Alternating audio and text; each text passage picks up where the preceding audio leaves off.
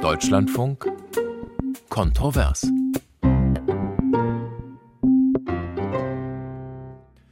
Heute mit Theo Gers am Mikrofon. Ereignisreiche Tage liegen hinter uns, mit großer Wahrscheinlichkeit aber auch noch vor uns. Am Donnerstag kam mit Boris Pistorius der neue Verteidigungsminister ins Amt. Am Freitag dann der Panzergipfel von Rammstein, wie er genannt wurde. Dort kein Beschluss, Kampfpanzer zu liefern, weil Deutschland noch nicht so weit war. Was dann folgte, war veritabler Krach in der Ampelkoalition über das Wochenende. In der SPD bewertet man die Hängepartie als ein dem Ernst der Lage Frage angemessenes Abwägen des Pro und Contra. Andere sprechen dagegen vom Versagen vor der Geschichte. FDP und Grüne würden Panzer liefern, die SPD und der Kanzler aber eben nicht, beziehungsweise noch nicht. Stattdessen ein Prüfauftrag, um dann lieferfähig zu sein, wenn die Lieferung beschlossen wird. Als ob man im Verteidigungsministerium nicht auf Knopfdruck wüsste, wie viele Leopard-Panzer gerade fahren und schießen können und wie viele nicht. Nun haben sich seit gestern Abend die Dinge doch weiter bewegt. Da erklärte Außenministerin Annalena Baerbock im französischen Fernsehen, wenn etwa Polen den Antrag stellen würde, Leo-2-Panzer an die Ukraine zu liefern, dann werde die Bundesregierung dem nicht im Wege stehen. Und vor wenigen Minuten kündigte Polens Ministerpräsident Morawiecki an, genau diesen Antrag auf Lieferung von Panzern an die Ukraine nun auch an Berlin zu stellen. Es gilt also, es geht weiter. Der Ukraine soll weiter und so lange wie nötig geholfen werden. Und zweitens steht Boris Pistorius Pistorius vor einer Mammutaufgabe. Er muss die Bundeswehr auf Vordermann bringen. Neuer Minister, alte Probleme, so haben wir die Sendung deshalb genannt. Wohin steuern die Bundeswehr und wie geht's weiter mit der Militärhilfe an die Ukraine? Darüber wollen wir mit Ihnen, den Hörerinnen und Hörern des Deutschlandfunks, diskutieren. Rufen Sie uns an, kostenlos, egal von wo und egal ob Handy oder Festnetz, 00800 44 64 44 64. WhatsApp geht auch, 0173 5690 322 oder per Mail. Die Adresse heißt so wie der Sender und die Sendung kontrovers.deutschlandfunk.de. Ganz einfach also. Die Studiogäste diskutieren können Sie mit meinen vier Gesprächspartnern heute aus Oldenburg zugeschaltet. Hans-Lothar Domröse, General AD der Bundeswehr. Er war beim Heer, bei den Panzergrenadieren in diversen Verwendungen. Zuletzt vor der Pensionierung führte er eines der beiden NATO-Kommandos, und zwar das in Brunzum in den Niederlanden. Guten Tag, Herr Domröse. Guten Morgen, Herr Gerd. Aus Berlin sind meine drei anderen Gesprächspartner zugeschaltet. Zunächst Thomas Erndl, Bundestagsabgeordneter der CSU und stellvertretender Vorsitzender des Auswärtigen Ausschusses des Bundestages. Guten Morgen. Guten Morgen, Herr Gers. Ebenfalls aus Berlin Markus Faber, Bundestagsabgeordneter der FDP, Wahlkreis Altmark, rund um Stendal in Sachsen-Anhalt und Mitglied des Verteidigungsausschusses. Guten Tag, Herr Faber. Guten Tag. Und Mitglied im Verteidigungsausschuss ist auch Rüdiger Lukassen, Abgeordneter für den Wahlkreis Euskirchen Rhein-Erft II. Rüdiger Lukassen ist verteidigungspolitischer Sprecher der AfD. Guten Tag, Herr Lukassen. Guten Tag, Herr Gers. Wie geht's weiter mit der Bundeswehr und der Ukraine-Hilfe? Das haben wir unsere Hörer heute Morgen auch mit einem Trailer in der Frühsendung gefragt. Hier sind erste Antworten. Manfred Schlüter, Berlin. Guten Morgen was heute von der SPD alles unternommen wird, um nach Gründen zu suchen, die Ukraine nicht effektiv unterstützen zu können, grenzt nach meinem Verständnis schon an Realsatire. Führung, um unsere liberaldemokratischen Werte zu verteidigen, sieht ganz anders aus. Mein Name ist Monika Prasse, ich wohne in Solingen. Zunächst einmal ist unser Bundeskanzler den Bürgern gegenüber verpflichtet, Schaden vom deutschen Volke abzuwenden. Und wenn immer nach neuen Waffen gefordert wird, ist der Hinweis richtig, dass man sich abstimmen muss. Und ich kann es überhaupt nicht verstehen, wieso die Medien einhellig immer an diesen Entscheidungen herummäkeln. Und Herrn Pistorius sofort in die Kritik zu nehmen, kurz nach seinem Amtsantritt, halte ich für total unfair. Cola Berlin. Ich finde, deutsche Panzer dürfen auf keinen Fall auf ukrainisches oder russisches Gebiet in irgendeiner Form vordringen. Auf keinen Fall dürfen deutsche Panzer geliefert werden. Guten Morgen, Peter Schmidt-Alsbach. Nichts Neues an der Front. Nach 16 Jahren Stillstand Merkel die Entschlusslosigkeit und Langsamkeit des Bundeskanzlers. Der neue Verteidigungsminister hat doch gar nichts zu sagen. Er hat doch nur um den heißen Brei herum geredet. Arme Bundeswehr, arme Ukraine. Guten Morgen, Uli Herzog aus Berlin. Also ich halte Boris Pistorius für einen guten und fähigen Mann. Bisher war er als Innenminister in Niedersachsen ja auch, hat einen ganz guten Job gemacht. Jetzt müssen nur noch die 100 Milliarden Sondervermögen richtig eingesetzt werden. Und dann, denke ich, hat die Ukraine ganz gute Chancen, sich zu verteidigen und das Beste aus der Lage zu machen. Ja, soweit ein Überblick über erste Hörermeinungen. Herr Erndl von der CSU, Sie haben sich seit Monaten klar positioniert, wenn wir zunächst mal über Waffenlieferungen an die Ukraine sprechen. Sie haben eben eine solche Lieferung auch immer gefordert, auch Leopard-Panzer. Jetzt in Rammstein wurde das erstmal wieder vertagt. Ist das für Sie die falsche Entscheidung gewesen? Eine Entscheidung, die wie eine Hörerin J. Tapper in einer Mail schreibt, in die Geschichte als unterlassene Hilfeleistung eingeht? Ja, ich kann mich dem anschließen. Es ist äh, nicht verständlich, warum man nach elf Monaten Krieg in der Ukraine ähm, noch etwas prüfen muss oder abwägen muss. Ich glaube, die Situation ist völlig klar. Und ich glaube, es ist auch wichtig, und das ist eine Führungsaufgabe der Bundesregierung und des Bundeskanzlers, ähm, diese Fragen der Lieferung nicht mit einer Kriegsbeteiligung Deutschlands zu verknüpfen, nicht mit einer Eskalationsmöglichkeit zu verknüpfen, weil das einfach nicht äh, den Tatsachen entspricht. Wir haben ja schon viele Waffensysteme geliefert und es gibt überhaupt keinen Anhaltspunkt, äh, warum jetzt sozusagen ein weiterer Waffentyp äh, da jetzt irgendwie besondere Ereignisse auslösen soll. Markus Faber von der FDP, auch Sie sind ja dezidiert für Panzerlieferungen und zwar seit langem. Sie haben am Freitag noch getwittert unter dem Hashtag Free the Leopards. Ich nehme an, auch für Sie war Rammstein eher eine kalte Dusche, aber jetzt gibt es ja die Ankündigung von Annalena Baerbock, zumindest Polen nicht mehr im Weg zu stehen. Dazu eben die ganz frisch die, Polnisch, die Ankündigung aus Warschau, jetzt einen entsprechenden Antrag an die Bundesregierung zu stellen. Ist das für Sie ein Zeichen, dass da jetzt doch Bewegung in die Sache kommt? Ja, also zum ersten muss man mal feststellen, dass unsere Panzer in der Ukraine sind, unsere Gepard-Panzer seit Monaten. Dementsprechend hätte der Leopard natürlich keine neue Qualität. Er ist aber das, was die Ukraine braucht. Und in der Tat, ähm, wenn andere Länder etwas abgeben wollen, wie Polen oder Finnland, dann ist das das Mindeste, ihnen das dann auch zu gewähren. Ähm, das andere ist aber auch, dass Deutschland diesen Weg auch gehen muss, weil man sonst, wie wir jetzt am Freitag gesehen haben, sehr schnell isoliert ist, auch zwischen unseren Partnern. Herr Lukassen von der AfD, Sie sind ehemaliger Soldat, waren Kampfhubschrauberpilot beim Heer. Ihre Partei ist mehrheitlich gegen Waffenlieferungen. Das sind auch viele Hörerinnen und Hörer, deren Mails jetzt bei uns eingehen. Äh, die sagen, Leos zu liefern verbiete sich aus historischen Gründen, sagt zum Beispiel ein Bernd, der sich per WhatsApp gemeldet hat. Auf historische Gründe verweist auch Andrea Hiller Karl. Ähm, sie sagt, es dürfen keine Panzer geliefert werden und ein Kurt Schmidt schreibt, militärische Hilfe ja, aber keine Kampfpanzer, weil das den Krieg nur verlängert. Wo steht denn jetzt die AfD? Vielleicht äh, darf ich kurz mal Bezug nehmen auf einen Anrufer, der gerade eben sagte, äh, jetzt die 100 Milliarden äh, Sondervermögen oder Kreditermächtigung richtig einsetzen äh, und dann äh, geht es auch mit der Unterstützung für die Ukraine voran. Das ist ja eigentlich ein falscher Ansatz. Ähm, die äh, Zeitenwende, die Bundeskanzler Scholz am 27. Februar ausgerufen hat und das Sondervermögen sind gedacht für die Wiederaufbau der Bundeswehr, endlich eine einsatzbereite Streitkraft in Deutschland zu haben. Äh, und wir machen und wir erleben genau das Gegenteil. Es wird äh, Gerät und auch schwere Waffen aus Beständen der Bundeswehr äh, zur Unterstützung des Krieges der Ukrainer, des Freiheitskrieges gegen die russische Föderation abgegeben und schmälert die Verteidigungsfähigkeit der Bundeswehr und der Streitkräfte immer mehr. Das ist der verkehrte Weg. Das ist der verkehrte Weg. Das heißt generell keine Lieferungen an die Ukraine oder nur solange die Bundeswehr selber nichts hat?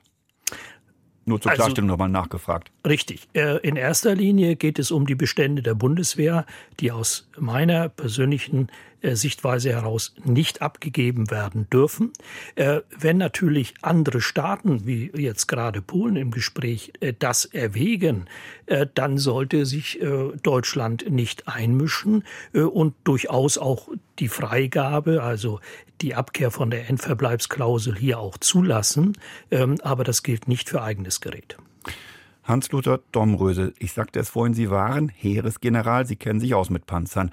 Wäre, wären diese Leopard-Panzer die berühmten Gamechanger auf dem Schlachtfeld in der Ukraine? Ich frage das auch deshalb, Herr Domröse, weil wir reden in der Regel hier über zweistellige Zahlen, was die Panzerlieferungen betrifft. Ähm, könnten die etwas bewirken mit Blick auf das, was Russland in der Ukraine auffährt? Ja, vielen Dank für die Frage. Also zunächst einmal ist der Leopard, um den es ja hier geht, offensichtlich dem russischen äh, System derzeit überlegen, mit einer Reichweite von bis zu 5000 Kilometern, mit Panzerschutz, mit Geschwindigkeit, mit Optronik, mit Elektronik. Man kann sagen, ja, er macht einen Unterschied. Die zwölf Systeme, von denen wir reden, pro Nation oder wie viel auch immer, also zweistellig, sind natürlich kein Unterschied. Aber wenn Sie zwölf Nationen zusammenfassen, wir haben etwa äh, 13 äh, Nationen, die Leopard fahren, und das mal zehn nehmen, dann haben Sie etwa 100 und dann sind Sie bei der Zahl von äh, äh, Stark Zimmermann, der Vorsitzende, die 100 gefordert hat. 100 machen natürlich einen Unterschied im Gegensatz zu 10, wie sich jeder ja praktisch vorstellen kann. Zu Herrn Lukasen, den ich ja von früher kenne und guten Morgen sage, äh, im Besonderen, äh, die Systeme, die jetzt abgegeben wurden, sind nicht aus der Bundeswehr. Sie wissen, dass wir den Gepard seit Jahren nicht mehr fahren. Ich sage immer noch wir. Und der Marder war, war der Marder für, für Griechenland, also ist auch schon weg. Äh, das ist völlig richtig, dass die Sondervermögen natürlich nicht dafür ist, es an anderer Stelle auszugeben, sondern die Armee schlagkräftig zu machen. Nun kam ja gerade schon mal der Punkt auf, wenn die Bundeswehr dieses Sondervermögen sinnvoll einsetzen würde, und die Frage geht an Herrn Erndl, äh, würde das die ganze Sache dann erleichtern, wenn die Bundeswehr besser ausgestattet wäre?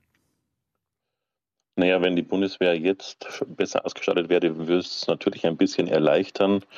Aber was wichtig ist, wir werden auch aus dem Bestand der Bundeswehr abgeben und werden ähm, da auch äh, entsprechend unterstützen. Aber wirklich wichtig ist, dass man dann auch zügig, äh, unmittelbar auch die Wiederbeschaffung anstößt. Bei den Haubitzen ist es bisher nicht geschehen und das ist, glaube ich, auch etwas, was äh, der Stimmung in der Bundeswehr nicht zuträglich ist. Äh, abgeben ja, aber dann eben sofort wieder beschaffen und die Mittel, Stichwort Sondervermögen, sind vorhanden.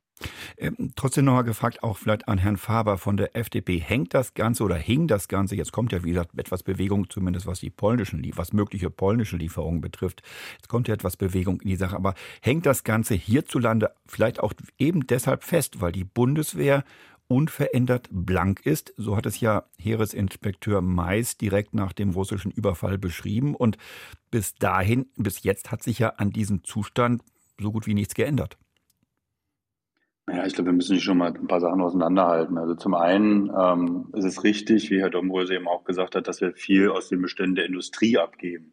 Da auch 180 Leopard 1, die ähm, wieder fit gemacht werden können und der Ukraine zur Verfügung gestellt werden, eben nicht wie beim Gepard. Und das, was die Bundeswehr nicht hat, kann sie natürlich auch nicht abgeben. Von daher steht das eine dem anderen im Weg. Ähm, ich würde mich da Herrn Erndl anschließen, wenn man etwas abgibt, dann muss man es natürlich nachbestellen. Aber wir müssen hier auch mal ganz deutlich die Frage stellen, äh, gegen wen haben wir denn Leopard 2? Gegen wen haben wir denn Panzerhaubitzen? Sicherlich nicht gegen Dänemark und auch nicht gegen die Niederlande. Es gibt in Europa nur noch eine ähm, Bedrohung ähm, auf dem europäischen Kontinent und das ist die russische Diktatur. Und wenn wir das Gerät gerade den Ukrainern zur Verfügung stellen, dann nutzen damit die, die diese Bedrohung ab und verringern dieses Bedrohungspotenzial. Das ist also durchaus ein sinnvoller äh, Einsatz gegen Putins Angriffskrieg, die Ukraine auch in der Verteidigung zu unterstützen. Äh, so ähnlich argumentiert auch ein Hörer von uns, Dr. Dieter Hartwig. Er schreibt, wenn Deutschland durch die Verweigerung von Panzern der Ukraine die Möglichkeit nicht gibt, die durch Russland besetzten Landesteile zurückzugewinnen, dann werden genau diese verweigerten Panzer beim nächsten russischen Angriff auf die baltischen Staaten äh, eingesetzt werden müssen, weil Herr Putin einfach nichts lernt ähm, und weitermachen wird. Ist das auch Ihre Einschätzung, Herr Domröse? Ja, das ist vollkommen richtig, dass äh, wir immer gesagt haben, die Russen können auch die baltischen Staaten überfallen. Aber lassen Sie mich trotzdem hier äh, ganz klar sagen, dass ich nicht glaube, dass äh, Putin oder der Kreml die NATO angreift. Das wäre ja Wahnsinn. Er kommt schon in der Ukraine nicht richtig voran. Äh, das ganze Elend und Leid sehen wir ja. Aber zusätzlich noch eine zweite Front aufzumachen mit der, mit der NATO, ich glaube, das wäre, das wäre, äh, spreche ja einem Selbstmord. Ich sehe die Gefahr nicht. Und lasse mich anfügen, natürlich müssen wir vorne helfen, da wo es brennt, wie die Feuerwehr. Und es brennt im Raum äh, äh Ostukraine, Südukraine und es brennt zum Glück nicht in Berlin oder auch nicht in Polen. Und deswegen, wenn wir helfen wollen, müssen wir komplett helfen. Und wer einen Schützenpanzer liefert, der muss auch den Panzer dazu liefern, weil Panzer und Schützenpanzer gehören zusammen. Herr Lukassen von der AfD, Sie haben vorhin gesagt, ähm, mit Lieferungen durch Polen beispielsweise oder vielleicht auch Finnland, da könnte auch die AfD, könnten Sie auch leben, solange es keine deutschen Panzer sind. Habe ich das so richtig verstanden? Nein, was ich gemeint habe, ist, ähm, dass äh, die Nichteinmischung Deutschlands in innere Angelegenheiten anderer Länder dazu führt, dass man den Polen ihre Entscheidung überlassen muss. Ähm, das äh, hat noch längst damit nichts damit zu tun, ähm, dass wir es befürworten. Wenn ich vielleicht ganz kurz auf eine Bemerkung des General Domröse auch eingehen darf, wenn er sagt, er glaube nicht, äh, dass äh, die russische Föderation die NATO angreifen würde, das wäre ja Wahnsinn. Äh, lieber Kamerad Domröse, vor einem Jahr haben wir noch gedacht, äh, dass es auch Wahnsinn sei, einen solch konventionellen Krieg, wie er nun geführt wird im Osten der Ukraine, äh, zu beginnen. Und leider ist es jetzt die Realität. Also hier würde ich von Bedrohungsszenarien mit Glauben nicht alleine äh, auskommen wollen, sondern es geht darum, vernünftig vorbereitet zu sein. Und dazu gehört auch die Verteidigungsfähigkeit der deutschen Streitkräfte. Äh, das ist absolut richtig. Lassen wir aber antworten. Jetzt sehen wir aber, wie schlecht die performen, wie man so sagt. Nicht wahr? Also, ähm, na gut. Glauben ist natürlich nicht Wissen. Insofern haben Sie recht. Ich schließe nichts aus. Aber die NATO ist stark und äh, kann einen Angriff äh, abwehren. Äh, bleiben wir nochmal bei dieser Stärke der Bundeswehr oder vielleicht auch Schwäche der Bundeswehr. Herr Erndl, wir haben immer wieder oder wir hören immer wieder, naja, ist ja auch kein Wunder, dass die Bundeswehr in diesem Zustand ist, in dem sie ist. Ähm, die Truppe ist ja über Jahre klein gehalten, kurz gehalten worden. Manche sagen auch kaputt gespart worden. Und die Verteidigungsminister und Ministerinnen kamen alle aus der Union. Ja, das ist ein viel gehörter Vorwurf, aber die Union hat nie alleine die Regierung gestellt, sondern es war immer eine Koalition. Insofern teilt sich da Verantwortung sicher auf. Aber ich glaube, wichtig ist festzuhalten, dass das auch eine gesellschaftliche äh, Sichtweise war, dass wir von Freunden umgeben sind und äh, hier sozusagen keinen Schwerpunkt auf die Armee in dem Sinne legen müssen. Aber der Wendepunkt ist ja schon tatsächlich 2014 eingeleitet worden mit äh, dem Angriff äh, im Donbass, äh, mit der Annexion der Krim äh, und diese Lektion hat man gelernt. Seit 2014 haben wir den Haushalt um 50 Prozent äh, bereits erhöht, aber es ist natürlich noch ein weiter Weg. Zwei Prozent ist das Minimum, das wir brauchen, um die Bundeswehr auch zukünftig äh, gut auszustatten, plus dem Sondervermögen. Das sehen nicht alle so in der CDU. Herr Lukas, ja, warum nicht? Was, worauf spielen Sie an? Ja, wir haben ja gerade äh, die ähm, öffentlichen Anmerkungen des äh, Kollegen von Herrn Erndl in der von der CDU im Auswärtigen Ausschuss gehört, dass er eindeutig hier schon dem äh, damaligen Verteidigungsminister von Gutenberg äh, die äh, Schuld gibt, äh, acht Milliarden voreilig eingespart zu haben, die Wehrpflicht abgeschafft zu haben und er auch äh, der ehemaligen Bundeskanzlerin Merkel äh, durch ihr Desinteresse an der Bundeswehr eine Mitschuld gibt. Also so eindeutig, wie Herr Erndl das jetzt sagt, ist es scheinbar nicht in der CDU-Fraktion. Herr Faber von der FDP. Mich freuen, wenn die, ja? ja? Ja, sagen Sie ruhig. Würde mich freuen, wenn wir den Blick vielleicht wieder nach vorne richten können ähm, und die Geschichtsbewältigung den Historikern überlassen. Wir haben einen äh, Krieg in Europa. Der größte Territorialstaat hat den zweitgrößten überfallen. Und äh, wir müssen schauen, wie wir die Demokratie, die hier von einer Diktatur angegriffen wird und die schlimmsten Kriegsverbrechen, die dort verübt werden, wie wir dort helfen können. Ich stand vor zwei Wochen an einem Massengrab in Lyman wo 350 Menschen verscharrt sind, 290 davon Zivilisten, 60 Kinder. Und ich habe auch bei Kopiansk mit der Panzertruppe der Ukraine getroffen, denen die Ersatzteile für ihre alten sowjetischen Panzer ausgehen. Und da ist es dieses Jahr eben ganz zentral, dass wir helfen, auch mit Kampfpanzern, die wir logistisch versorgen können, damit die Ukrainer den Weg, den sie letztes Jahr beschritten haben, die besetzten Gebiete zurückzuerobern, zu befreien, dafür zu sorgen, dass dort keine Massengräber mehr angelegt werden, dass dort nicht mehr gefoltert werden kann. Das ist keine akademische Debatte, sondern die ist sehr plastisch. Und wenn Hunderttausende Menschen in Europa in Schützengräben liegen, dann äh, möchte ich, dass wir diese Diskussion vielleicht auch in dem Maße führen. Herr Faber, da vielleicht nochmal gleich dazu gefragt. Ähm, wenn Sie sagen, Sie waren in Kiew, Sie waren in der Ukraine, haben sich das angeschaut. Hat Sie das in Ihrer Meinung, dass die Ukraine diese, dieses Material dringend benötigt, bestärkt? Ich hatte diese Position ja auch schon vorher. Ich war ja auch letztes Jahr im August schon in der Ukraine und zwar nicht nur in Kiew, sondern auch in Kharkiv und im Donbass und dieses Jahr, also auch in Herson zum Beispiel, im Foltergefängnis, mit jemandem gesprochen, der dort über Wochen ähm, auch mit Stromstößen bearbeitet wurde.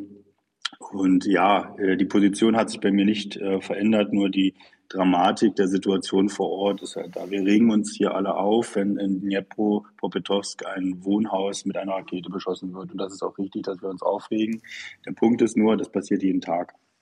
Also es wird einfach ein Hake vom August und random wurde in die Stadt reingeschossen. Das ist jetzt nicht, dass hier Soldaten ähm, auf Soldaten treffen, sondern das ist Terror, den die russische Diktatur dort äh, verübt. Und dementsprechend muss man dem Ganzen auch begegnen und müssen den Menschen, die ihre Heimat verteidigen, dann auch die Mittel dazu geben. Soweit Herr Faber von der FDP. Ganz kurz eine Frage an Herrn Lukassen. Sie waren vor kurzem auch in Kiew. Was hat das mit Ihnen gemacht? Ich war kurz vor Weihnachten in Kiew und habe zwei volle Tage Gespräche ausschließlich auf Ministerebene äh, geführt. Ähm, das war im Auftrag meiner Fraktion. Der für mich bleibende Eindruck ist die Entschlossenheit der Ukraine und der Administration und der Exekutive, ähm, dass äh, die territoriale Integrität der Ukraine wiederhergestellt werden soll. Und weiter geht's im Deutschlandfunk in der Sendung Kontrovers. Neuer Minister, alte Probleme. Wohin steuern die Bundeswehr und die Hilfe für die Ukraine? Das ist heute unser Thema. Und kontrovers diskutieren sollen und haben es teilweise auch schon General AD Hans-Lothar Domröse, Thomas Erndl, CSU, stellvertretender Vorsitzender des Auswärtigen Ausschusses des Bundestages, Markus Faber, FDP, Mitglied im Verteidigungsausschuss und Mitglied im Verteidigungsausschuss ist auch Rüdiger Lukassen von der AfD. Und wir haben eine erste Hörerin in der Leitung, Frau Metzel aus Hamburg. Guten Tag. Ja, guten Tag. Frau Metzel, Ihr Anliegen, Ihr Punkt. Für mich steht im Vordergrund die Hilfe für die Ukraine. Und ich verstehe die, das Zögern von Herrn Scholz nicht mehr. Seit Februar geht der Krieg, er hat lange genug Zeit gehabt. Also, ich fürchte eine ganz andere Eskalation, nämlich wenn wir diese Kampfpanzer nicht schicken. Putin ist ein sehr hungriger Bär, er wird die Ukraine fressen. Das ist das Ende der Ukraine. Und es ist noch, gibt noch jemand, ein Tiger, der sitzt da oben in China und der guckt sich das genau an um zu gucken, was wird der Westen machen, wenn er Taiwan frisst. Soweit Frau Metzel. Vielleicht kann ich da die Frage gleich mal weitergeben an Markus Faber von der FDP, immerhin Mitglied einer Regierungspartei. Herr Faber, warum ist das so schwierig in der Ampel, äh, dass diese Panzerlieferungen in Gang kommen bisher? Ich will mich bei Frau Metzel bedanken, weil ich denke, dass sie recht hat. Ich bin auch Vorsitzender der Deutsch-Taiwanischen Gesellschaft und ich war letzten November in Taiwan und äh, die Taiwaner sind sehr froh, dass äh, Putins Angriffskrieg auf die Ukraine so schlecht läuft, wie er läuft, weil sie der Meinung sind, dass man sich in Peking jetzt noch zwei, dreimal überlegt, bevor man die taiwanische Demokratie überfällt. Also Good News äh, am anderen Ende der Welt. Ähm, aber auf, um auf Ihre Frage zu antworten, warum ist es so schwer? Ähm, der Bundestag hat mit über 80 Prozent äh, Mehrheit die Unterstützung der Ukraine mit schweren Waffen beschlossen. Dabei das war im Mai. CDU, ja das war Mai genau, äh, CDU, FDP, Grüne und SPD, dagegen nur Linkspartei und AfD, also die Ränder des Hauses. Ähm, es liegt jetzt bei der Regierung, das auch umzusetzen und auch in dem Maße umzusetzen, dass wir auch Kampfpanzer liefern. Grüne und FDP ähm, sind da sehr deutlich und sagen seit Wochen und Monaten, dass wir das jetzt tun müssen, weil es notwendig ist und weil es auch kein qualitativer, qualitativer Unterschied ist zu dem Gepard-Panzer beispielsweise, den wir geliefert haben. Ähm, aber man muss sowas in der Regierung dann eben auch äh, konsensual und einstimmig tun und die SPD blockiert das bisher. Mhm. Und ähm, die Argumente gehen da aus meiner Sicht aus. Man ist zunehmend isoliert, auch international. Deswegen gehe ich davon aus, dass ähm, das auch kommt. Die Frage ist nur wann. Herr Erndl von der CSU, wenn Sie das jetzt beobachten und auch mitbekommen, dass jetzt äh, doch so ein bisschen Bewegung in die Sache zu sein zu kommen scheint, denn ähm, nachdem jetzt Frau Baerbock gestern Abend im französischen Fernsehen gesagt hat, äh, Deutschland werde sich nicht mehr in den Weg stellen, ähm, so bis, bisher hieß es ja, es ist noch gar kein Antrag von Polen gestellt worden, deswegen stelle sich das Problem nicht, aber das war ja im Grunde Augenwischerei, denn sowas beantragt man ja als polnische Regierung nur, wenn man auch weiß, dass das grüne Licht aus Berlin dann auch käme, allein schon, um nicht irgendwie sich eine Blöße zu geben. Jetzt hat, hat Baerbock dieses Signal gegeben. Heißt das jetzt, ähm, alles wird besser? Vielleicht noch nicht gut, aber zumindest etwas besser als bisher? Ja, ich, ich hoffe es. Und es war in der Tat Augenwischerei, wie Sie sagen, und äh, teilweise schon sehr schmerzhaft zu sehen, wie man im Kanzleramt immer versucht hat, äh, neue Ausreden zu finden. Äh, und es ist auch immer äh, schlechter gelungen. Und das Problem ist ja nicht nur, dass der Ukraine damit äh, Unterstützung äh, versagt wird und dafür auch Menschen sterben, die letztendlich nicht die Mittel haben, sich gegen die Angriffe zu erwehren. Das Problem ist ja auch, dass wir massiv an Vertrauen verloren haben bei unseren Partnern in ganz Europa, in Osteuropa noch äh, viel mehr und äh, jetzt auch, wenn man die letzten Tage verfolgt, äh, auch Unstimmigkeiten zwischen USA und uns und unserer Regierung aufgetreten sind. Das alles ist sehr, sehr schmerzhaft und vor allem das Vertrauen in Osteuropa wird wahrscheinlich Jahrzehnte dauern, das wiederherzustellen. Es ist fatal, wenn sich in den Köpfen festsetzt, dass man sich auf Deutschland nicht verlassen kann, wenn es darauf ankommt. Das ist ein Aspekt, über den wir gleich noch sprechen werden. Wir haben aber noch einen zweiten Hörer in der Leitung, Herr Walter aus Bayern, wenn ich das richtig sehe. Guten Tag. Äh, ich rufe ja aus Mittelfranken an. Ähm, will nur also Folgendes, was mir ganz wichtig wäre als Anliegen mal, mir fehlt in der Diskussion viel zu wenig das Ende, vom Ende her denken. Äh, Gerade in der aktuellen Diskussion geht es also nur um die Leo-Lieferung, ja, wie viel, und dann muss ich ganz ehrlich sagen, um einen Konflikt in der Art und Weise, gerade mit Russland, meiner Meinung nach, ich bin eigentlich ein Laie im militärischen, äh, zu bewältigen, äh, helfen mir 14 Panzer aus Polen und so weiter, helfen da gar nichts, ja, sondern äh, da sage ich dann später nochmal was dazu. Also mir wird viel zu wenig das Ende mitgedacht und auch öffentlich diskutiert. Was wollen wir denn? Was will die Ukraine? Und äh, da sage ich dann noch dazu, äh, wenn die Ukraine was will, was mir auch sehr missfällt, der Ton von dem Herrn Melnik zum Beispiel. Wenn ich irgendwas will von jemandem, dann tue ich einen anderen Ton ansetzen. Das, das stört mich ganz gewaltig. Diese Art und Weise, wie wir hier gegen die Bundesregierung geredet wird, wie hier das Land unter Druck, wie Europa und so weiter unter Druck setzt wird. Ähm, vielleicht ist es ja so, dass das Ende des Konfliktes in einem Hinterzimmerchen im Kanzleramt im Zusammenhang mit dem Weißen Haus und mit Europa entsprechend ja schon nachgedacht wird. Das kann ja sein, das wissen wir nicht, das weiß man von anderen. Festzustellen ist aber, dass kein moderner, ist auch leider Gottes, äh, Konflikt auf dem Schlachtfeld beendet worden ist. Der einzige Konflikt der letzten Zeit, der auf dem Schlachtfeld geendet worden ist, das war zum Beispiel der Zweite Weltkrieg.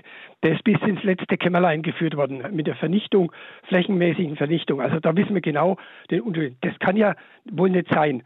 Und, ähm, Herr Walter, ich gehe mal kurz rein. Walter, ich gehe mal kurz rein. Sie sagen, die, wir müssen das vom Ende her denken. Das heißt, ist Ihr Punkt jetzt konkret, wir müssen es vom Ende her denken. Wie kommen wir hin zu irgendwelchen Verhandlungen, die dann diesen Krieg beenden können? Habe ich Sie da richtig verstanden? Ja, ja ganz genau. Und darf ich nur noch eines dazu sagen? Entschuldigung. Die, die Hoffnung, das mag ja sein, aber die Hoffnung auf die Panzerlieferung, da möchte ich bloß die Militärexperten an die Situation erinnern, wie das im Irakkrieg war. Die Amerikaner haben mit ihren Urangranaten die irakischen Panzer pulverisiert. Ja, das hat zehntausend Menschen das Leben gekostet. Und so, soll man das nein, die moderne Kriegsführung, wenn man das betrachtet, bin, ich bin Laie, aber so weit wie man das liest und beobachtet, äh, gerade Amerika sind da ganz andere Techniken notwendig, einen Krieg zu führen. Ja, den, den führen die von vom Zimmerlein aus mit dem Joystick und so weiter. Also da läuft das alles ganz anders. Also ich, ich, ich verstehe das nicht. Darum ist für mich das so wichtig, wo, wollen wir, wo will wir hin? Wo will die Ukraine hin? Wo will diejenigen, die der Ukraine ja. berechtigterweise ja helfen? Haben wir verstanden, Herr Walter. Wir wollen fragen, wo will die Ukraine hin? Wohin muss dieser Konflikt gewissermaßen gelenkt werden? Wenn ich so, so die Frage rechte ich richtig mal an Herrn Erndl von der CSU. Wohin muss dieser Konflikt gelenkt werden und wie? Muss er das durch, kann, kann das nur durch militärische Hilfe an die Ukraine so gelenkt werden, dass wir irgendwann an den Punkt kommen, wo dann vielleicht die russische, aber auch die ukrainische Seite sagen, ja, jetzt sind wir bereit zum Verhandeln? Also das sind ja berechtigte äh, Gedanken und äh, das muss uns in der Tat auch beschäftigen, wie man dahin kommen. Aber die Situation ist jetzt tatsächlich so, dass wenn wir die Ukraine nicht militärisch unterstützen, dass dann nie ein Zeitpunkt äh, kommen wird, wo sozusagen auf Augenhöhe auch verhandelt wird. Momentan sehen wir ja eine Situation, wo es auch für die Russen, wenn es auch nur langsam ist, doch auch vorwärts geht an mancher Stelle. Deswegen gibt es äh, von russischer Seite überhaupt keine Motivation, in Verhandlungen einzutreten. Und wenn die Ukraine sozusagen weiter unterlegen ist oder nicht in der Lage ist, auch noch mehr Gebiete zu befreien, dann wird dieser Zeitpunkt nicht kommen. Also Waffenlieferungen sind auch ein notwendiges Mittel, um vielleicht zu einem Punkt zu kommen, wo verhandelt wird. Aber vom Ende her denken heißt auch, dass wir uns nicht vorstellen können, ich mir nicht vorstellen kann, dass Russland mit dieser Aggression, mit diesem Überfall durchkommt und gewaltsam mit militärischer Gewalt Grenzen in Europa verschiebt. Dann blicken wir in keine gute, friedliche Zukunft in Europa, wenn wir das durchlassen. Und deswegen müssen wir alles tun, um das zu verhindern, müssen wir alles tun, um die Ukraine zu unterstützen, diese Gebiete auch wieder zu befreien. Ich will bei dem Punkt nochmal bleiben und die Frage weitergeben an Herrn Lukassen von der AfD. Denn Ihre Partei, Herr, Herr Lukassen, argumentiert seit Monaten, praktisch seit Kriegsbeginn damit, keine Waffen liefern, weil sie im Grunde den Krieg verlängern und das Leiden nur noch äh, schlimmer machen. Äh, deswegen soll das nicht passieren. Wie reagieren Sie auf diese Position? Das ist richtig. Und äh, ich möchte auch Herrn Walter sagen, dass er mir aus der Seele gesprochen hat.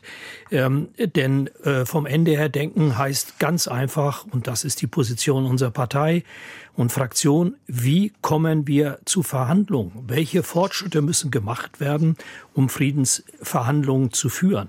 Und äh, da geht es nicht darum, ähm, äh, emotionale Bauchentscheidungen immer wieder rauszuhauen, sondern eine nüchterne Analyse und eine politische Klugheit. Und wenn jetzt das Thema Kampfpanzer, Kampfpanzer und nochmal Kampfpanzer ist, frage ich zum Beispiel Herrn Erndl, wie viele Panzer reichen denn, um die russischen Streitkräfte zu schlagen. Zeigen Sie mir doch mal den Weg zu einer militärischen Lösung. Herr Domröse sagte vorhin 100 Kampfpanzer. Kann es das sein? Und wir wissen auch, dass sie äh, zusammen im Verbund kämpfen müssen, wenn überhaupt mit, im Rahmen der Operation der verbundenen Kräfte. Also einfach diese Forderung so plakativ rausgehauen bringt gar nichts. Nein, man muss den Parteien also hier auch der Ukraine äh, und auch äh, der Russischen Föderation aufzeigen, dass das weiter so eine Abnutzung ähm, mit Entschuldigung mit dem Sterben vieler Tausender junger Menschen auf ukrainischer und russischer Seite bedeutet und dass deswegen die Zeit gekommen ist zu verhandeln. Ich erkenne nicht, dass äh, Staatenlenker dieser Welt überhaupt äh, mal beginnen, solche Verhandlungen auf den Weg zu bringen, auch nicht über die VN. Und das halte ich schlechterdings ähm, für äh, nicht nur perfide, das ist eine Vernachlässigung der Aufgaben, die diese Staatenlenker haben. Herr Domröse, da möchte ich Sie ja. als General mal fragen, gewissermaßen um als fachlichen Rat. Sie haben vorhin auch diese 100 Panzer, die man wahrscheinlich ja, zusammen bekäme, ähm, die, die, man, Ordnung, ja. die, man, die man zusammen bekäme. Ähm, und Herr Lukasen sagt ja, naja, ist die Frage, ob man damit eben die, die russischen Aggressoren dazu bringt, äh, vielleicht einzulenken und zu sagen, jetzt müssen wir doch verhandeln. Also kommt man über militärische Stärke so weit, dass man die äh, Ukraine so weit stabilisiert bekommt und halten kann, dass da auf keinen Fall die russische Seite das, das Gefühl bekommt, wir könnten ja vielleicht doch gewinnen, militärisch? Das weiß ich nicht, aber ich kann eins mit Sicherheit sagen, wenn äh, der Westen, das ist ja nicht nur Deutschland, wenn der Westen, diese 50 Nationen, die Ukraine nicht unterstützen, militärisch, mit Material und mit Hightech-Material, dann wird die Ukraine überrannt. Das sehen wir, denn äh, das ist ja eine ganz einfache Mathematik. Die Russen haben Teilmobil gemacht, 200.000 äh, Männer werden jetzt gerade äh, in diesen Tagen eingeführt in die Front. Das ist eine erhebliche äh, Kampfkraftverstärkung. Die Ukraine kann dem nichts entgegensetzen. Äh, und an Material, die äh, Russen verfügen über 20.000 Panzer, die können immer noch nachlegen. Die Ukraine hat ja etwa noch rund 500 Panzer, so ist ja nicht. Also, ich will damit nur sagen, von Ende her denken, da hat Herr Wald ja absolut recht, da sind wir uns ja, glaube ich, hier einig, heißt ja, politisch zu sagen, was ist das Kriegsziel? Das Kriegsziel heißt es jetzt für Präsident Zelensky, das kann nur er beantworten, nicht ich, aber ich will Ihnen mal ein Beispiel sagen. Bis etwa April, Mai, etwa in dem Zeitraum hat er gesagt, die Grenze von 22. Februar. Also ohne die Krim. Heute spricht er von der Krim. Also, wenn wir, also, welches Kriegsziel wollen wir unterstützen? Die äh, Grenzen vom 22. Februar? Gut. Oder äh, die Gesamtoperation, äh, das weiß ich nicht. Und sie brauchen dementsprechend mehr, wenn sie mehr erreichen wollen. Das ist doch klar. Mhm. Jetzt geht es darum, am Boden die äh, Zerschlagung und Zerstörung zu stoppen. Im Raum von mir aus Solidar Bachmut bis runter und hier und da örtlich einen Gegenangriff so äh, zu äh, ermöglichen, dass sie örtliche Gewinne haben. So dass beide Parteien, sagen wir im Sommer, in eine Situation kommen, wo sie beide vielleicht erkennen, wir kommen nicht weiter. Und dann muss man verhandeln und das mit einer äh, westlichen Schutzgarantie und verhandeln auf, sagen wir, 50 Jahre. Das, das geht ja nicht in fünf Tagen, nicht? Also das ist mir völlig klar. Also ich will nur sagen, eine Frage, eine Frage noch dazu. Kann man ja. auch mit unterlegenen Kräften gewinnen, das wissen wir alle. Aber äh, es ist die Frage, was will ich erreichen? Will ich die gesamte Krim einschließlich, äh, die gesamte Ukraine einschließlich Krim oder nur die Grenzen von 22. Februar? Und aus meiner Sicht ist der sogenannte White Elephant hier im Raum nicht der Panzer, sondern die Krim. Äh, bleiben wir noch mal kurz dabei, Herr Domrose, um das zu klären, ähm, was die militärische Hilfe an die Ukraine betrifft. Ähm, Sie haben gerade selber genannt, die russische Seite hat noch mutmaßlich Panzer ohne Ende, um es mal so auszudrücken, die sie noch in die, in die Schlacht werfen könnte. Ähm, andererseits, die Ukraine hängt, was Waffenlieferungen betrifft, Munition, Logistik etc., mehr oder minder voll am Tropf des Westens. Ist das ja. nicht mittel- und langfristig doch der Punkt, der den Unterschied macht? Oder kann es mit dieser westlichen Hilfe der Ukraine tatsächlich gel äh, gelingen, ähm, der russischen Aggression immer noch weiter standzuhalten? Und vielleicht sogar die Russen zurückzudrängen. Oder lassen Sie mich anders ausdrücken. Ohne westliche äh, Unterstützung ist diesen Druck nicht standzuhalten.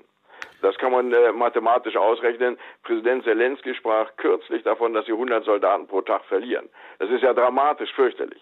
Also, Sie rechnen äh, jetzt ganz nüchtern, ohne Emotionen, mathematisch, äh, ohne Unterstützung, können Sie das Ende fast äh, äh, abzählen.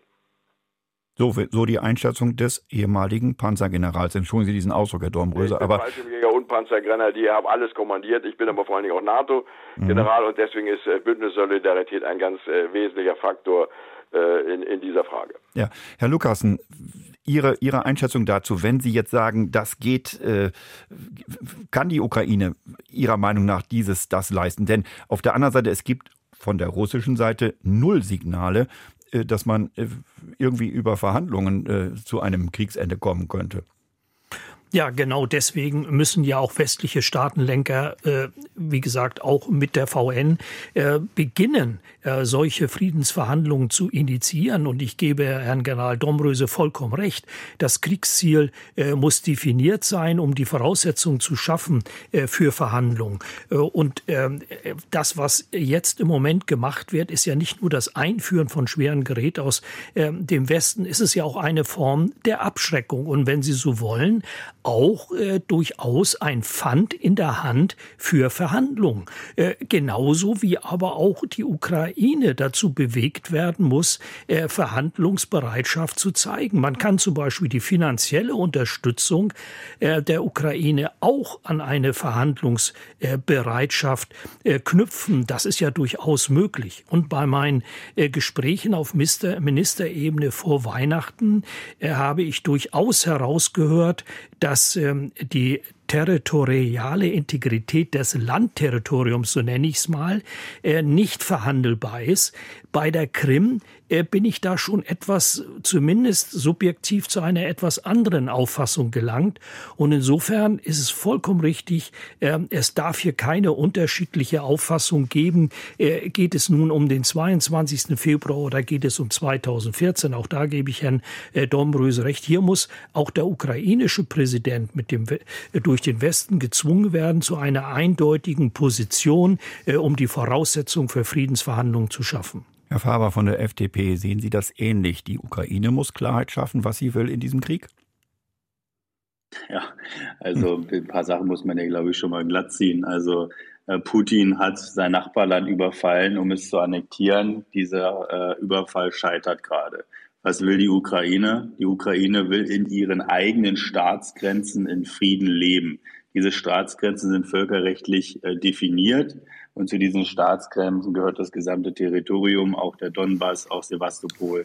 Äh, das ist äh, völlig klar, dass hier beide Seiten ein Kriegsziel für sich definiert haben. Der eine aggressiv, der andere defensiv. Ähm, und ansonsten, glaube ich, müssen wir neben der rein militärischen Dimension und wenn man einfach einmal durchzählt, was die Panzer angeht, zum einen dort die Qualität äh, des Materials sehen, was auf russischer Seite ähm, nicht immer optimal ist, weil sehr, sehr alt und nicht mehr, ähm, nicht mehr vergleichbar mit westlichen Systemen. Wenn ich mir die Artilleriesysteme beispielsweise angucke, ihre Reichweiten, ihre äh, Kadenzen, Feuerfrequenzen, ähm, das ist das eine. Und das andere ist aber auch die Motivation. Die Ukrainer sind bis äh, in die Haarspitzen motiviert, ihr Land zu verteidigen. Ich habe dort sehr, sehr viele äh, Gespräche führen können, auch mit einfachen Menschen, die gerade in einem Dorf, das unter Artilleriebeschuss liegt, mit dem Mond spazieren gehen mit einer 72-jährigen Frau. Das kann man sich immer schwer vorstellen. Das war wirklich etwas surreal, ist aber so. Die, Ukra äh, die russischen Streitkräfte wissen nicht, wofür sie kämpfen die sind auch, ist, die Berichte sind ja vielfältig, dass sie permanent auch alkoholisiert ähm, in ihren Stellungen sind, auch bewusst, glaube ich, so gehalten werden, dass ähm, auch beim Antreten bei den russischen Streitkräften die Soldaten, die sich verweigern, auch vor gesamten Truppe erschossen werden, um ein Exempel zu statuieren, dass man sich in diesem Kampf nicht verweigert. Also ähm, es geht auch mit jedem Sarg, der zurück nach Russland geschickt wird, darum, natürlich Druck äh, in der russischen Bevölkerung aufzubauen, dass dieser Krieg nicht in Ordnung ist und mhm. dass das äh, Regime Putin, dieser Diktator, ähm, umdenkt. Auch das ist natürlich ein Prozess, der jetzt gerade stattfindet. Denn das ja. war mal anders geplant. Es mhm. sollte in 14 Tagen vorbei sein. Ja. Ist es aber nicht. Wir haben einen weiteren Hörer in der Leitung, Herr Stoll aus Bad Bayer-Säuen. Richtig. Guten Morgen. Guten Tag, Herr Soll. Die letzten Diskussionsbeiträge motivieren mich zur kurzen Vorbemerkung. Ich wollte eigentlich was anderes sagen. Aber Kriegsziele definieren. Putin hat die Kriegsziele doch eindeutig definiert. Vernichtung der Ukra des ukrainischen Staates, Auslöschung der, der ukrainischen Identität und ja, Vernichtung der Ukraine. Also es steht doch ganz klar, es gibt keinerlei Äußerungen, dass dieses Kriegsziel von ihm oder seinen Satrapen jemals zurückgenommen worden ist. Also muss Aber, man gegenhalten, Herr. Aber jetzt wollte ich wollte eigentlich ein bisschen grundsätzlich noch mal was sagen. Also das Mantra der europäischen Politiker in den letzten Monaten und Jahren ist ja der Aufbau einer eigenständigen europäischen Sicherheits- und Verteidigungspolitik. Auch der letzte Besuch von Scholz in Paris am Wochenende war ja auch nochmal dieses Thema. Nun ist es aber so, dass ja da gerade jetzt durch diesen schrecklichen Vernichtungskrieg von Putin diese Chance da wäre, diese europäische Gemeinsamkeit ähm, zu, zu stabilisieren. Die europäische Front gegen Putin würde ja stehen. Selbst der, der, das Europäische Parlament, der, die Europäische Kommission, ja sogar das Brexit England ist ja bereit, eine einheitliche Front gegen Putin zu errichten. Und wer blockiert? Kanzler Scholz.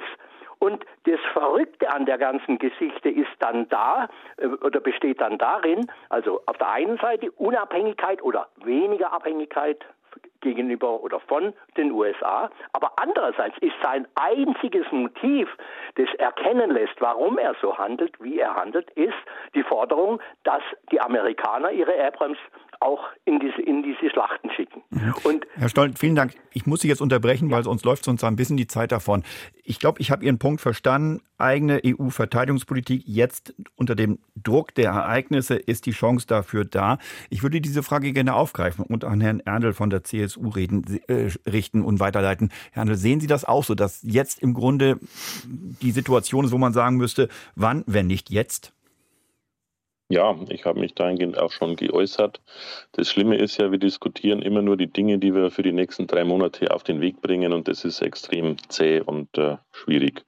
Wir müssen tatsächlich einfach einmal mehrere Jahre in die Zukunft denken und da müssen Entscheidungen jetzt getroffen werden und da geht es um unsere eigene Verteidigungsfähigkeit äh, des Sondervermögen endlich zügig auf den Weg bringen. Da geht es um europäische Fragen. Aber da geht es am Schluss auch darum, wie sieht eine ukrainische Armee, wie sieht eine ukrainische Sicherheitsgarantie in drei Jahren aus? Und äh, die Sicherheitsgarantie ist vielleicht eine politische Frage, aber die ukrainische Armee in drei Jahren ist eine andere Frage. Das sind Entscheidungen jetzt zu treffen, das sind äh, Aufträge jetzt zu erteilen. Und äh, deswegen müssen wir nicht um die Frage 14 Leos jetzt sprechen, sondern vielleicht um eine Frage mehrere hundert Panzer in drei, vier, fünf Jahren.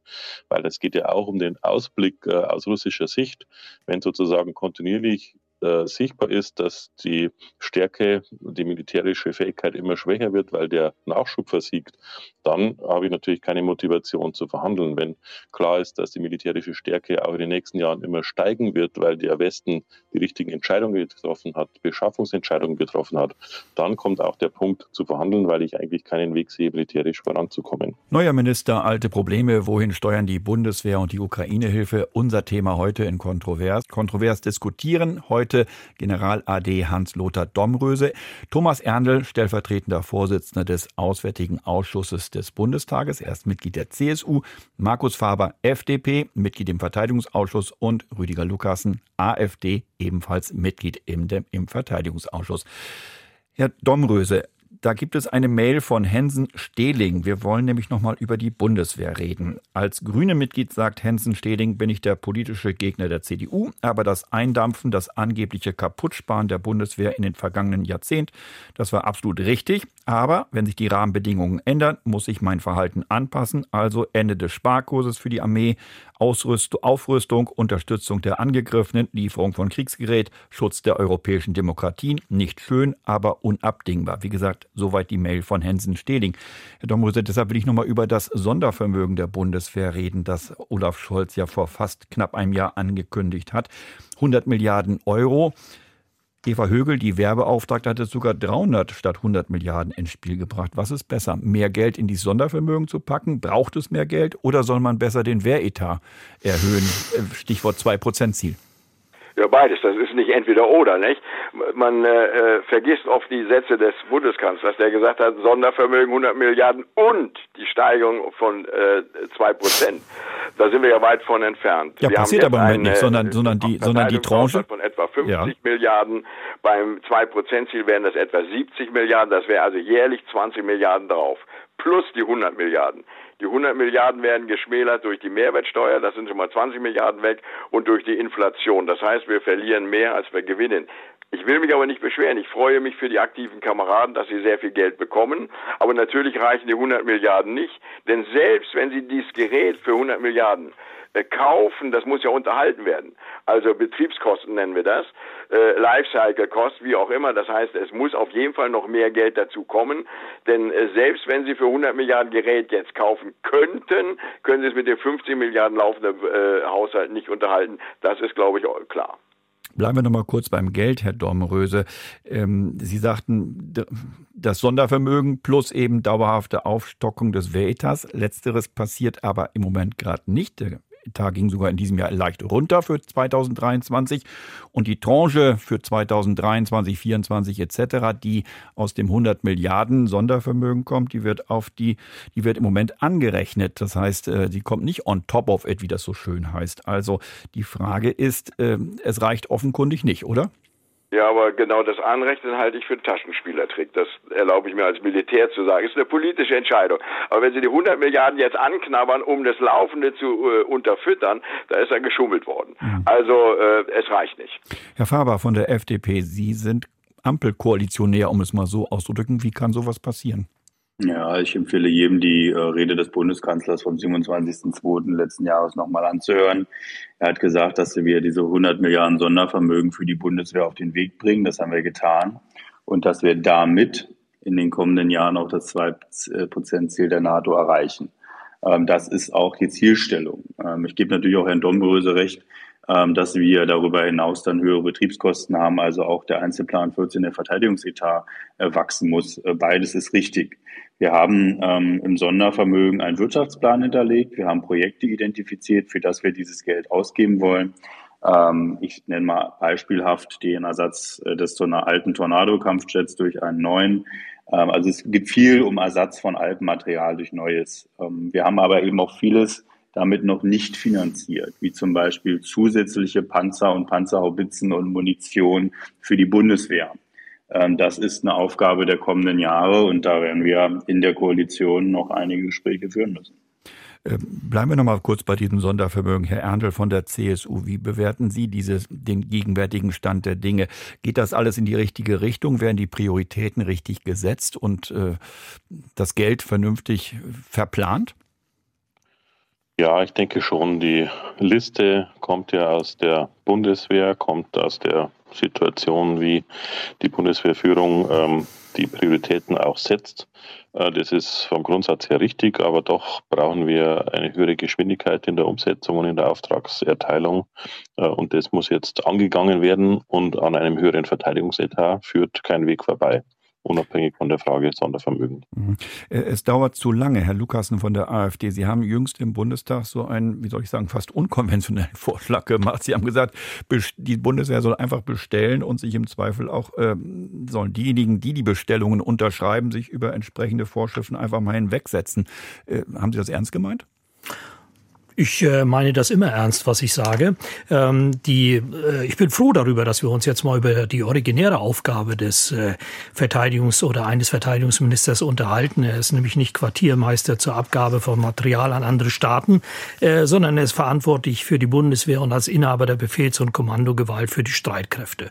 Und Beschaffung ist natürlich eines der wesentlichen Aufgaben und gleichzeitig auch das ist eine Aufgabe, die seit vielen Jahren im Argen liegt. Das wissen wir alle und das beklagen wir ja auch alle als äh, Politiker und Verteidigungspolitiker im Insbesonderen.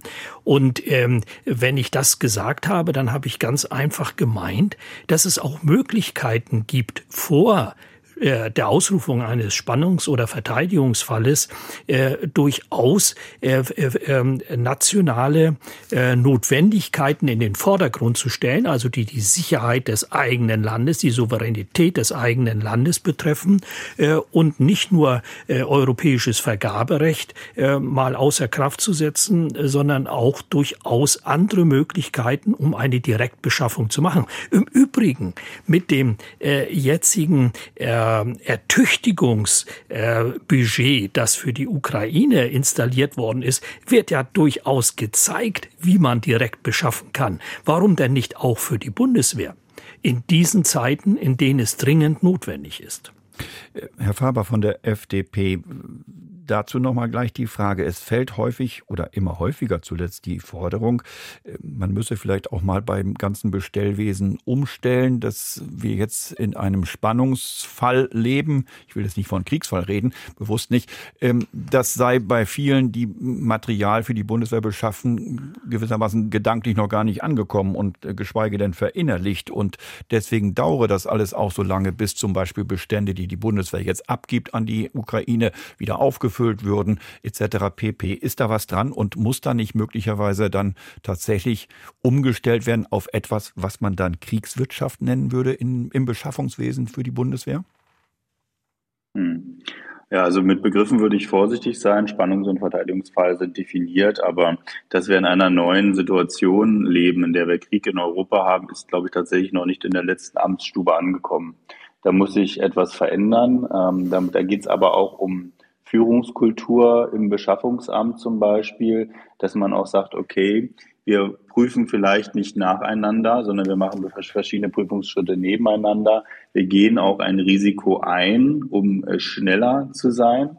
Das alles ist noch nicht passiert. Und äh, die äh, geschiedene, also die Ministerin, die jetzt ausgeschieden ist aus dem Amt, ähm, hat hier tatsächlich einige Impulse gesetzt. Also das hat sie hinbekommen, dass wir ähm, die europäische Beschaffung nicht mehr anwenden, also die europäische Ausschreibung, sondern das jetzt national in dringenden Fällen selbst machen können, ähm, dass wir auch die schwieriges Wort Unterschwellenvergabeverordnung verändern, sodass Kleinstartikel, die diesen diese Pipeline des Beschaffungswesens quasi verstopfen, jetzt einfach direkt ohne Ausschreibung äh, stärker beschafft werden können. Also hier ist tatsächlich viel passiert, politisch.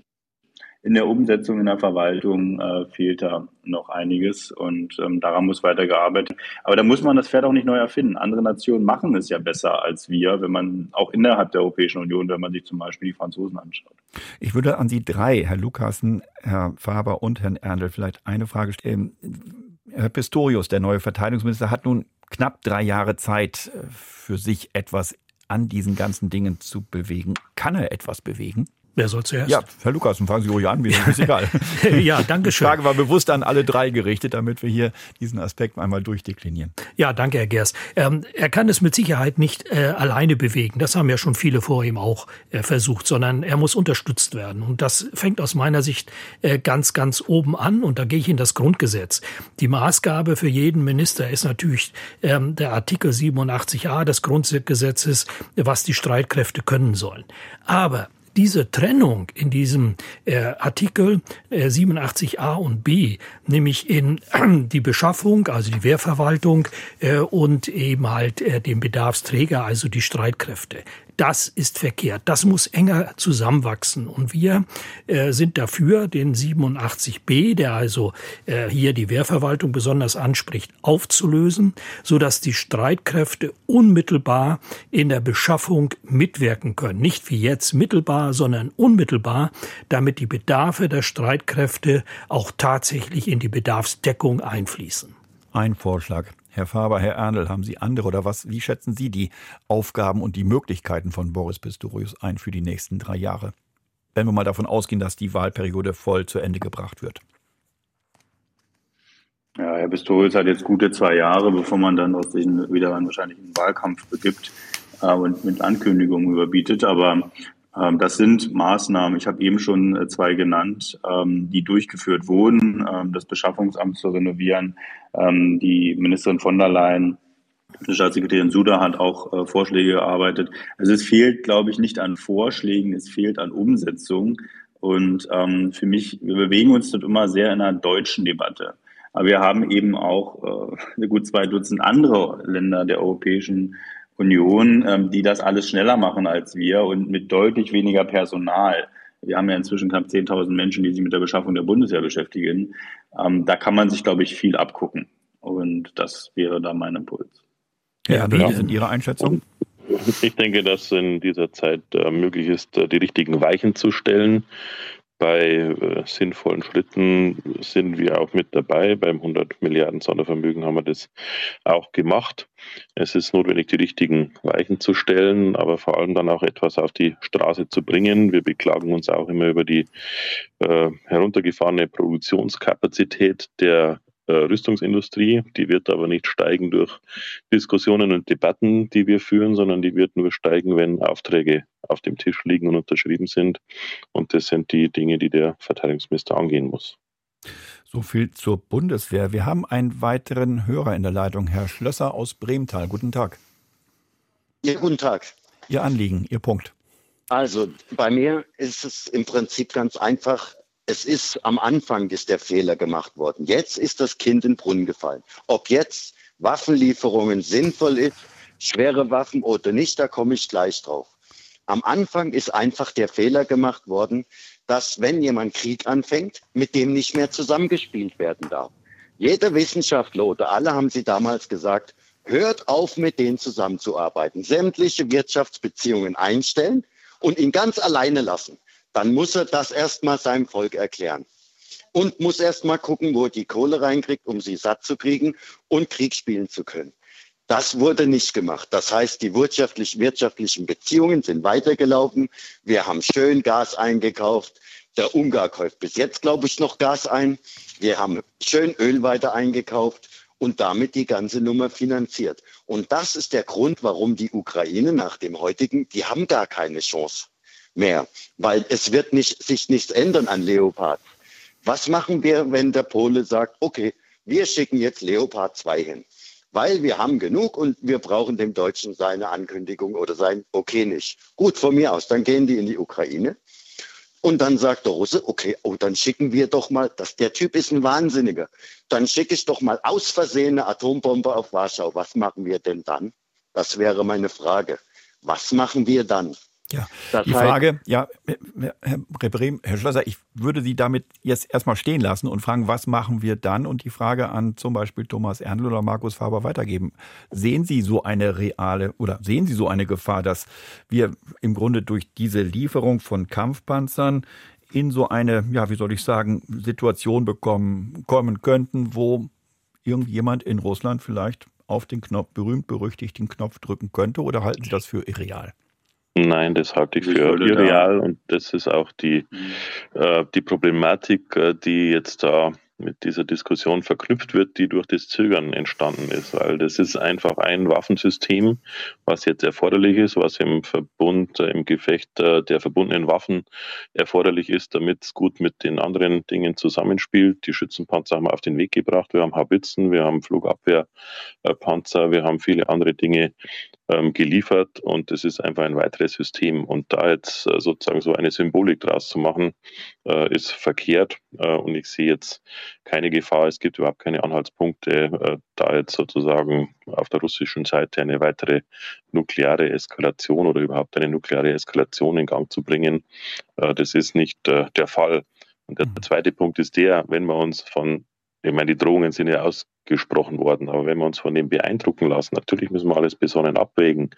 Aber wo kommen wir hin, wenn wir uns von dem beeindrucken lassen? Was bedeutet das für die Zukunft? Jeder, der äh, sozusagen mit einer atomaren Eskalation droht, bekommt dann einfach, was er sich wünscht. Das kann nicht die Zukunft Europas sein. Herr Faber, Herr Lukasen, sehen Sie das genauso? Ich würde Herrn Erndl bei seiner Einschätzung zur atomaren Bedrohung zustimmen. Wir haben äh, vergleichbare Waffensysteme geliefert. Jetzt den Kampfpanzer zu liefern, ist qualitativ kein Unterschied. Ich würde aber vor allem auch ähm, Herrn Schlosser zustimmen. Ähm, der hat gesagt, wir hätten auf die Invasion 2014 und wahrscheinlich auch auf die Invasion 2008 in Georgien härter reagieren müssen und dann wäre es vielleicht zu diesem Krieg gar nicht gekommen. Da hat er, da hat er meiner Meinung nach absolut recht. Wenn man mit Appeasement auf dikt aggressive Diktaturen reagiert, dann befördert man sie damit. Das wissen wir auch aus unserer eigenen Geschichte. Aber ich erinnere da auch daran, dass auch Parteien im Deutschen Bundestag zum Beispiel, die von Herrn Lukassen, die Aufhebung der Russland-Sanktionen, dieser bescheidenen Russland-Sanktionen, die wir durchgeführt haben, gefordert haben, bis zum 24. Februar letzten Jahres. Da ging es also sogar noch in die andere Richtung. Und das muss man, glaube ich, an der Stelle auch nochmal äh, in den Blick nehmen. Herr Lukasen, wollen Sie was dazu sagen, ganz kurz? Äh, wir alle wissen doch nicht, ob äh, die, die Verstärkung äh, der äh, konventionellen Streitkräfte, also auf äh, horizontaler Ebene bleibend, nicht zu einer weiteren Eskalation führt. Das kann keiner im Moment ausschließen. Und das Potenzial, auch vertikal zu eskalieren, also über Luftstreitkräfte, Raketen bis hin äh, zu nuklearen Lösungen, die hat nun mal die russische Föderation, die hat Putin. Äh, das dürfen wir zumindest nicht außer Acht lassen. Bleiben wir nochmal ganz kurz. Teil der NATO auch. Ja, äh, ja. Herr Erndl und Herr Faber, nochmal ganz kurz, äh, auch wenn es nicht bis zum allerletzten gehen würde, was wirklich kein Mensch sich vorstellen kann, Stichwort nukleare Option ziehen.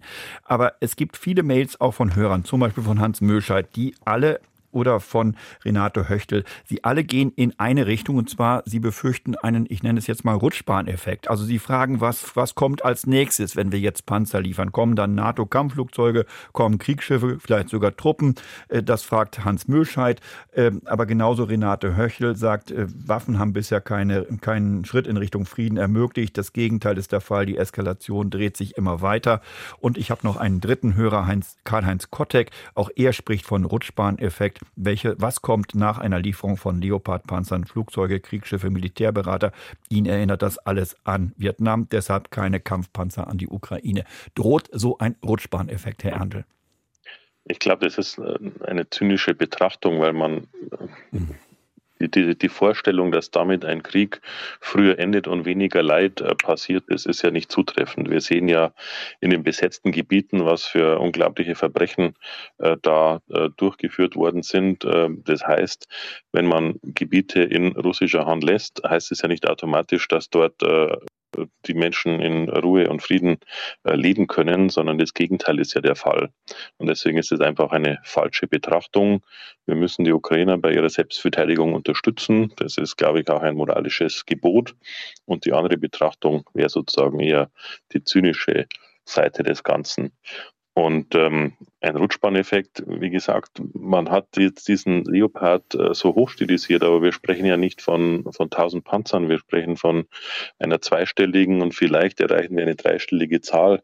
Insofern macht es jetzt nicht den Unterschied äh, und äh, löst nicht diese Eskalation aus, die die Menschen jetzt da im Kopf haben, sondern es ist einfach eine bessere Möglichkeit, sich den Angriffen zu erwehren. Und das ist äh, das Entscheidende. Und äh, da haben wir an vielen Stellen noch Möglichkeiten. Und ich bin auch froh, es hat lange gedauert, aber dass wir die Marder ähm, auf den Weg bringen, weil uns die Ukrainer immer gesagt haben, äh, wir brauchen einen besseren Schutz, wir brauchen bessere Panzerung, damit wir in den Gebieten, wo ich ständig auch Artillerieeinschläge habe und ständig ähm, durch äh, Splitter Wirkung auch äh, Verletzte und äh, Gefallene beklagen muss, äh, damit ich da besser operieren kann. Und deswegen muss man das wirklich, glaube ich, eine Stufe runterziehen. Und es sind auch keine deutschen Panzer. Wenn Polen Panzer liefert in die Ukraine, dann sind das polnische Panzer die sind ja deutscher Herstellung, aber die haben nicht ein deutsches Hoheitsabzeichen und auch die Panzer, die wir abgeben, werden entsprechend äh, umgestaltet, sodass es nicht deutsche Panzer sind, die irgendwo in der Ukraine rumfahren, sondern es sind dann am Schluss äh, Panzer der ukrainischen Armee. Ja. Wir haben noch einen Hörer ganz kurz in der Leitung, Herr Alf aus Berlin. Guten Tag. Ja, guten Tag, hier Alf. Ja, Herr Alf, Ihr Anliegen. Ja, das Anliegen ist folgendes. Also dieser Rutschbahneffekt, den sehe ich auch ganz deutlich. Ähm, Herr Melnik hat am Samstag im Deutschlandfunk gefordert, dass äh, weiter, dass die Tornados geliefert werden von, äh, von Deutschland und äh, Kriegsschiffe. Und äh, das heißt, diese, diese Forderungen stehen schon ganz konkret im Raum, ist keine Fantasie sondern das ist, das geht ganz klar in diese Richtung und wir müssen sehen, wo setzen wir die Grenze. Mhm. Herr, Herr Alf, vielen Dank für den Einwand. Ich würde die Frage gleich weitergeben an Herrn Faber als Vertreter der Ampelkoalition. Herr Faber, sehen Sie diesen Rutschbahneffekt, äh, wie Herr Alf befürchtet, aber wie gesagt, einige andere Hörer oder etliche Hörer, die sich per Mail gemeldet haben, auch? Oder können Sie da beruhigen und sagen, nein, nein, das passiert so nicht? Unsere Waffen haben dabei geholfen, dass Menschen äh, heute in Harkiv nicht mehr jeden Tag Angst haben müssen, bombardiert zu werden. Ich war im August dort, da sind jede Nacht Raketen eingeschlagen. Die Alarmanlagen des Autos vor, der, vor meiner Unterkunft wurden von den Druckwellen aktiviert. Das ist heute nicht mehr so. Im Januar war ich da, war Frau Baerbock dort und da kann man inzwischen wieder in Ruhe leben. Das liegt an den Heimatsystemen, die wir geliefert haben. Und wenn wir andere konventionelle Waffensysteme liefern, befähigt das die Ukraine, weitere Gebiete zu befreien und dafür zu sorgen, dass weniger Wohnviertel bombardiert werden. Das ist keine Rutschbahn, das ist etwas sehr Positives.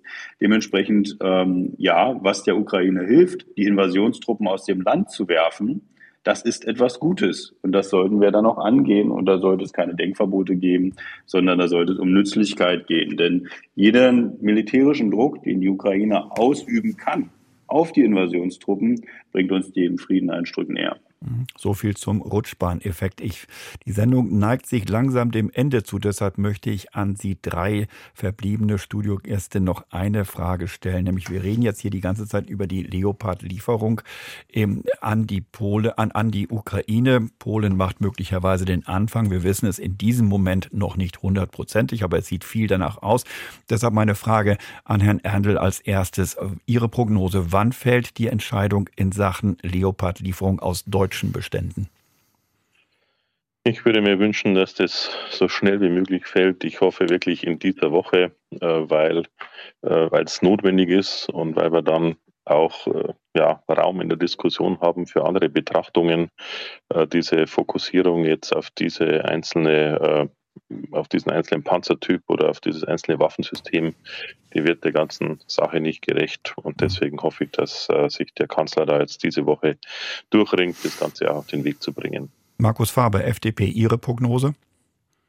Ganz kurz. Ja, Deutschland hat sich unnötigerweise isoliert und ich hoffe, dass wir diese Woche diesen Weg nicht fortsetzen, dass das Kanzleramt auch versteht, dass es hier eine Verantwortung hat, auch für die Reputation Deutschlands in Europa und dass man dementsprechend ähm, dazu kommt, jetzt auch ähm, Kampfpanzer zu liefern, so wie wir das mit anderen Panzern bereits getan haben.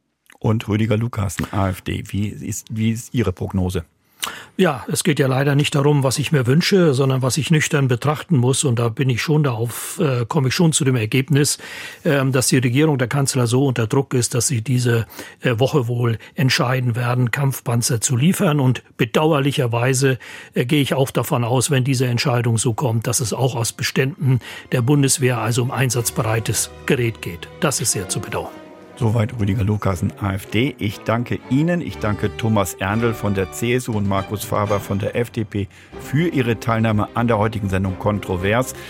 Auch natürlich Hans-Luther Dormröse, dem General AD, der vorzeitig die Sendung verlassen musste. Dank auch an Regie und Technik und die Hüterinnen und Hüter unseres Hörertelefons. Mein Name ist Theo Gers. Ich wünsche Ihnen noch einen schönen Montag und eine schöne Woche. Kommen Sie gut durch diese Woche.